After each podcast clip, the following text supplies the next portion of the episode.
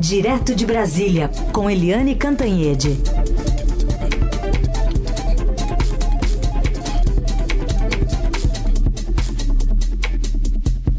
Tudo bem, Eliane? Bom dia. Bom dia, Carolina. Bom dia, ouvintes. Vou colocar aqui para o nosso ouvinte se lembrar dessa manifestação do presidente Lula em relação à defesa do uso do BNDES para financiar obras de engenharia em outros países, a exemplo do que já fez em outros governos petistas. No Brasil, nós somos criticados por pura ignorância. Pessoas que acham que não pode haver financiamento de engenharia para outros países. E eu acho não só que pode, como é necessário o Brasil ajudar todos os seus parceiros. E é isso que nós vamos fazer, dentro das possibilidades econômicas do nosso país. Liane, queria te ouvir sobre é, o temor que o mercado, por exemplo, ontem já manifestou, a Bolsa fechou em queda, a despeito do histórico que se tem em relação a, entre aspas, caixa preta do BNDES, como era chamado pelo ex-presidente Jair Bolsonaro. Pois é, uh, é, por que que isso preocupa muito, Carolina? Primeiro, porque a situação financeira do Brasil não é um espetáculo, né? Todo mundo sabe que o Brasil está com problemas econômicos sérios, né? Problemas para fechar as contas, né? O orçamento é um orçamento fictício, teve que fazer a PEC para dar um jeitinho de ter dinheiro para educação, para saúde, para as coisas elementares, além de pagar o Auxílio Brasil, que volta a ser Bolsa Família. Uh, então, como é que o Brasil, nessa situação, vai ficar ajudando e sendo bonzinho com os demais? É uma questão complicada. Agora, o BNDES é um banco de fomento que foi usado em outros governos, inclusive do, do Fernando Henrique, mas principalmente no governo Lula, para financiar, por exemplo, projetos é, na Venezuela e em Cuba. E isso incomoda muito porque a capacidade de, de pagamento é, de Venezuela principalmente, mas também de Cuba, é uma capacidade muito pequena. E a gente teve uma onda de escândalos por causa disso nos primeiros governos Lula. Então, Lula não pode repetir os mesmos erros e não pode perseguir os mesmos riscos que ele, que ele perseguia nos primeiros mandatos. Então, ficou uma sinalização vaga, mas uma sinalização de que o Lula quer voltar a ter aquela velha é, companheiragem com os com governos muito questionáveis, principalmente o da Venezuela. Né? Mas quando ele falou na Argentina na, em reabrir os cofres do BNDES, é, dar garantia de crédito do governo brasileiro, inclusive para empréstimos para a Argentina, para financiamento de projetos da Argentina, ele estava falando basicamente na Argentina. A Argentina está numa crise econômica, assim, está no fundo do poço, né? A inflação lá é, é, é, patética, né? É uma inflação que a gente não consegue nem imaginar. A inflação, tudo. A Argentina está com é, um desgoverno, com uma deseconomia, com uma descaracterização social. Enfim, é um país em crise.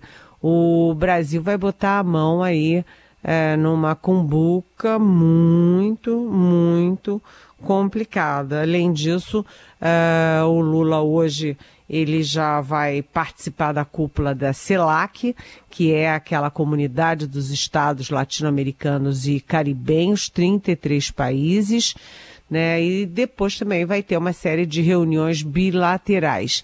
E o Lula, ele com esse anúncio, ele quer retomar não apenas a liderança natural do Brasil no nosso continente, aliás, na América Latina, no, na América do Sul e no Cone Sul, a, a área ali de influência de, de registro do, do Mercosul, mas também a liderança dele próprio, que para alavancar a liderança do Lula do Brasil no mundo, o Brasil precisa primeiro consolidar, resgatar a liderança aqui na nossa região, dele, Lula e do Brasil. Então, Lula está usando ah, esse encontro da CELAC, essas promessas de uso do BNDES, ah, a moeda comum Brasil-Argentina para negociações comerciais, o SUR, para fortalecer a sua posição aqui internamente na região e depois alavancar a nova liderança que ele pretende para ele próprio e para o Brasil no mundo. Carolina. Fica esse recall aí, né, sobre o que pode acontecer. E hoje, então, a participação do presidente nessa cúpula que começa oficialmente às 10 da manhã. A gente está acompanhando também daqui. Hoje ele tem é, um almoço, depois à tarde tem uma audiência com o diretor-geral da Organização das Nações Unidas para Alimentação e Agricultura e também com o Conselho Europeu.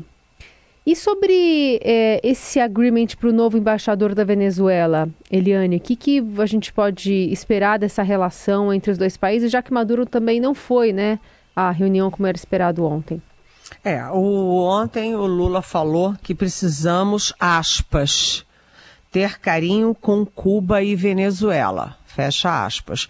Essa é uma, uma, uma área pantanosa porque os bolsonaristas, o Bolsonaro, os líderes bolsonaristas, eles sempre usaram Cuba e Venezuela para reforçar aquela ideia que é completamente sem sentido de que o Brasil vai virar comunista, que o Brasil vai virar uma Venezuela, que o Brasil, sabe, é uma besterol, um besterol. Mas na, na avaliação do Lula, do Celso Amorim, da política externa que chega é, com o governo Lula, é, não se pode isolar um país aqui na região. Isolar a Venezuela é contraproducente para a Venezuela e contraproducente para a própria região. Então é melhor você acolher e incluir a Venezuela até para você ter poder de negociação, poder de influência, do que deixar a, a Venezuela uma ilha isolada, sozinha e onde tudo pode acontecer. Então é uma, uma política de inclusão e não de isolamento de países que têm problema. Carinho com Cuba e Venezuela. E aí o Lula pretendia se encontrar com o Nicolás Maduro é, nessa reunião, aproveitando a reunião da CELAC na Argentina, mas o Maduro não pode viajar. Ele tem medo de viajar e ser preso, perder o avião dele, é, enfim, é, é, perder até o cargo. Então ele não pode sair, não pode pisar fora da Venezuela. Mas o Lula se encontra hoje com o presidente de Cuba. Ele vai se encontrar com o Miguel Dias Canel, que é presidente de Cuba, aproveitando essa viagem na Argentina.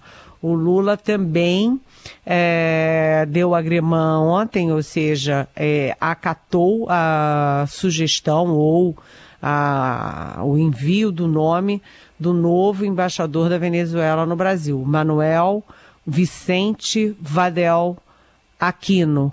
É, isso é importante porque o Brasil e a, o Brasil estava sem embaixador na Venezuela, a Venezuela estava sem embaixador no Brasil. O Brasil tem uns 10 mil brasileiros na Venezuela que ficaram completamente abandonados quando precisam de um visto, um carimbo no passaporte, uma ajuda, uma informação, não tem ninguém para é, cuidar desses brasileiros na Venezuela. Então é o restabelecimento de relações. E aí é, eu aproveito para dizer também que nesta grande mexida do Itamaraty, da política externa, que é muito bem-vinda, começou o processo de resgate de ótimos embaixadores que estavam jogados ali no corredor de quem não faz nada sabe, jogado pelos corredores, sem mesa, sem cadeira, sem cargo, por uma questão ideológica no governo Bolsonaro. É uma coisa que vem principalmente do é, primeiro chanceler do Bolsonaro, Ernesto Araújo, que era completamente fora da, do padrão, e depois continuou também um pouco com o seu sucessor, o Márcio França. Agora, o Ricardo Neiva Tavares, que é um embaixador muito conceituado, muito ligado ao Celso Amarim, tem um cargo super importante, estratégico, que é embaixador em Paris. O agremando Ricardo Neiva Tavares saiu ontem e agora ele tem que passar pela sabatina do Senado, mas é um resgate que a gente tem que aplaudir, porque o Ricardo Neiva Tavares que é, como eu disse, um, um, embaixador importante, passou quatro anos no ostracismo e acabou indo servir é, no Supremo Tribunal Federal porque estava abandonado. Assim como ele, há outros, hum. outros que serão resgatados agora. Só para concluir essa parte mais externa, Carolina, uhum. é o Lula amanhã vai ao Uruguai. E aí a questão no Uruguai é um pouco pouquinho mais complexa. Com a Argentina foi tudo flores. No Uruguai vai ter um probleminha e a gente conta amanhã. A gente segue acompanhando as informações a respeito eh, da crise humanitária em Roraima. Agora há informações de que o povo Yanomami e essa indicação né, de genocídio pode ser investigada e levada ao Tribunal Penal Internacional em Haia os dados vão fazer parte de uma denúncia que foi apresentada já em 2021 pela Articulação dos Povos Indígenas do Brasil contra Jair Bolsonaro eh, por crimes contra a humanidade. Fora isso, o Ministério Público Federal também está investigando, Polícia Federal, eh, possíveis omissões no momento em que o próprio ministro da Justiça, Flávio Dino, diz que é, encontra ali crimes de genocídio por conta da omissão do governo nos últimos quatro anos. É um destaque bastante grande que está tendo também na mídia internacional esse assunto, não, Eliane? Sim, é um genocídio mesmo, né? Porque é junta descaso, junta inação e com ação deletéria. Né, nas reservas indígenas. Você sabe que o território Yanomami tem 28 mil indígenas, portanto, é muito, muito, muito grande, mais 28 mil indígenas para 20 mil garimpeiros, ou seja, os garimpeiros estão destruindo as reservas indígenas. E quem autorizou o garimpo ali bem pertinho margeando a, a reserva Yanomami foi o governo Bolsonaro. Agora está um empurra-empurra, quem foi, quem não foi. É. O fato é que o Ministério Público Federal diz que alertou o governo para o que estava acontecendo, a crise humanitária, a crise, total crise nos Yanomami, e agora diz uh, que houve omissão por esta, aspas, grave situação. É, a questão deve ser levada ao Tribunal é, Penal Internacional de Haia, né, levando o Brasil mais uma vez às garras da justiça ali, ao, ao holofote negativo no, no plano internacional, por culpas do Bolsonaro. Né, o Bolsonaro que é, achava uma besteira preservar a Amazônia, tinha muita árvore, tinha que derrubar aquilo tudo para garantir desenvolvimento. Ele, na contramão é, do mundo inteiro, que diz que as florestas preservadas são instrumento, são garantia de desenvolvimento e não é, impasse para o desenvolvimento, é o oposto, é, por ignorância do presidente Bolsonaro, juntando com má fé e aliança com garimpeiros, com destruidores, com poluidores, com madeireiros, etc. Então a situação vai ficando muito complicada porque a gente vai vendo as fotos, aquelas criancinhas pele e osso, sabe? É muito triste. Aquela mulher de 65 anos, pele e osso, uhum. é, que morreu no dia seguinte da viagem do Lula a Roraima. É tudo muito, sabe, como essas coisas podem acontecer nas nossas barbas. Aliás, Carolina, tem uma é, novidade aí, porque as investigações sobre a morte do Dom e do Bruno as investigações avançaram e aí já tem um mandante do crime que é o tal Colômbia, que é um grande, grande é, criminoso, devastador da Amazônia, é, é, traficante de, de madeira da Amazônia, de pesca ilegal, enfim, ele tem vários crimes nas costas e é uh, mandante do assassinato do Dom e do Bruno, que nos entristeceu e chocou, e chocou também, entristeceu também o mundo todo.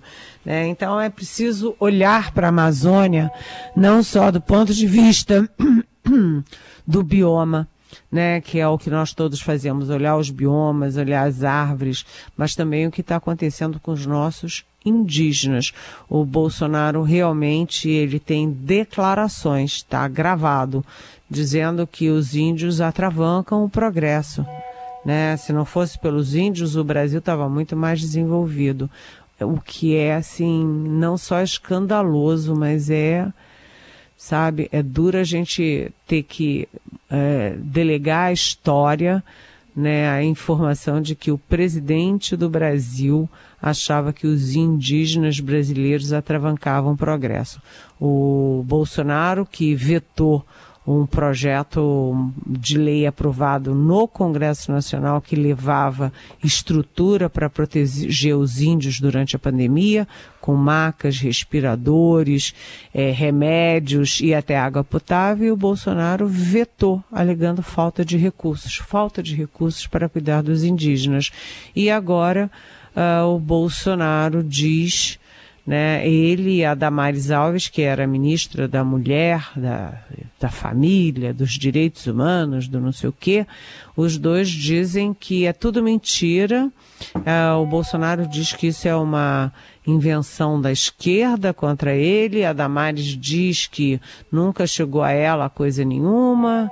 E os dois vão fingindo esse mundo paralelo, essa terra planista de que não havia problema nos Yanomamis e quando havia que eles fizeram toda a coisa certa. Isto é uma mentira, uma fake news deslavada. Foi um descuido e foi um descuido proposital porque o Bolsonaro não respeita, não gosta, não entende e não dá valor aos nossos povos originários, que agora ganham um ministério, né? Hum. É, com a Sônia Guajajara, que é indígena, que conhece os problemas da, das, dos nossos povos originários, dos nossos Yanomamis, por exemplo. E assim como os Yanomamis, há várias outras etnias à míngua ao longo do nosso Brasil. Assim, você já responde também a, a provocação do ouvinte Lucas de Porto Velho, que queria te ouvir sobre essas imagens dos Yanomami que ainda tem é, condão, se ainda tem né, condão de impactar a população em geral, que é anestesiada com os indígenas por achá-los preguiçosos. Ele fala aqui que teve o sentimento de que regredimos uns 80 anos. E, e aí também de olho né, numa, na FUNAI, que pode ser que tenha uma, uma limpa aí, há uma, uma expectativa do governo preparar ainda para hoje uma exoneração em massa de alguns servidores para colocar pessoas que estejam comprometidas né, com a proteção desses povos originários. Sim, Carolina. Oi, Lucas. Muito bem-vindo. Muito obrigada por essa pergunta, né? E muito obrigada por, sabe, por é, é, divulgar a dor que isso nos causa. Né, a cada um de nós. Como é que a gente pode conviver com isso? Como é que a gente pode aceitar uma coisa dessas? É, aliás, eu quero dizer o seguinte: que apesar de toda a culpa evidente, óbvia do governo Bolsonaro e do próprio Bolsonaro, a, é uma culpa que é ancestral aqui no Brasil. Vem desde sempre, atravessou muitos governos, inclusive os governos do PT. É, essa situação do Yanomami foi agudizada no governo Bolsonaro, mas ela se prolonga ao longo das décadas. Eu me lembro lá atrás, na década de 1980, a Veja já fazendo, a revista Veja já fazendo reportagens sobre os problemas dos Yanomamis. É, eu queria lhe falar também, já que você citou aí o, é, é, a FUNAI, quando a gente tem uma, um resgate, uma reconstrução, Carolina, é, tem que mexer com as pessoas, porque as mesmas pessoas que destruíram não vão reconstruir.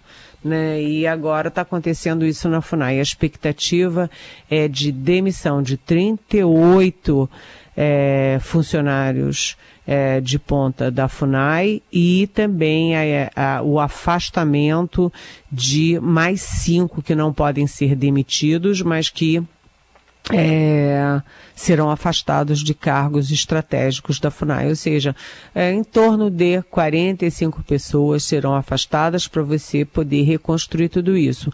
Então você vê que tem que reconstruir a FUNAI, reconstruir o IBAMA, né, para retomar o cuidado necessário com a Amazônia, com os nossos biomas. Você tem que reconstruir a política externa e o Itamaraty, como eu acabei de falar, né, resgatando os bons embaixadores que foram afastados por meros motivos ideológicos, resgatar a cultura né, com estímulo à nossa música, ao nosso teatro, ao nosso cinema. É, e você tem também que resgatar aí é, orçamento para educação, para a saúde. Houve um grande desmonte nesse país, Lucas. Quando você fala voltar atrás em 80 anos, não é na só na questão indígena. A gente teve aí um retrocesso que custa não apenas dinheiro, mas custa muito mais do que isso, porque você tem que reeducar as pessoas para entender as coisas que realmente são importantes e realmente são as questões de Estado e o Estado brasileiro tem que cuidar. É um desmonte. Eliane Cantanhete responde as perguntas que vocês enviam com a hashtag Pergunte para Eliane, através das redes sociais ou pelo nosso WhatsApp, o 994811777. Obrigada, Eliane. Até amanhã. Até amanhã. Beijão.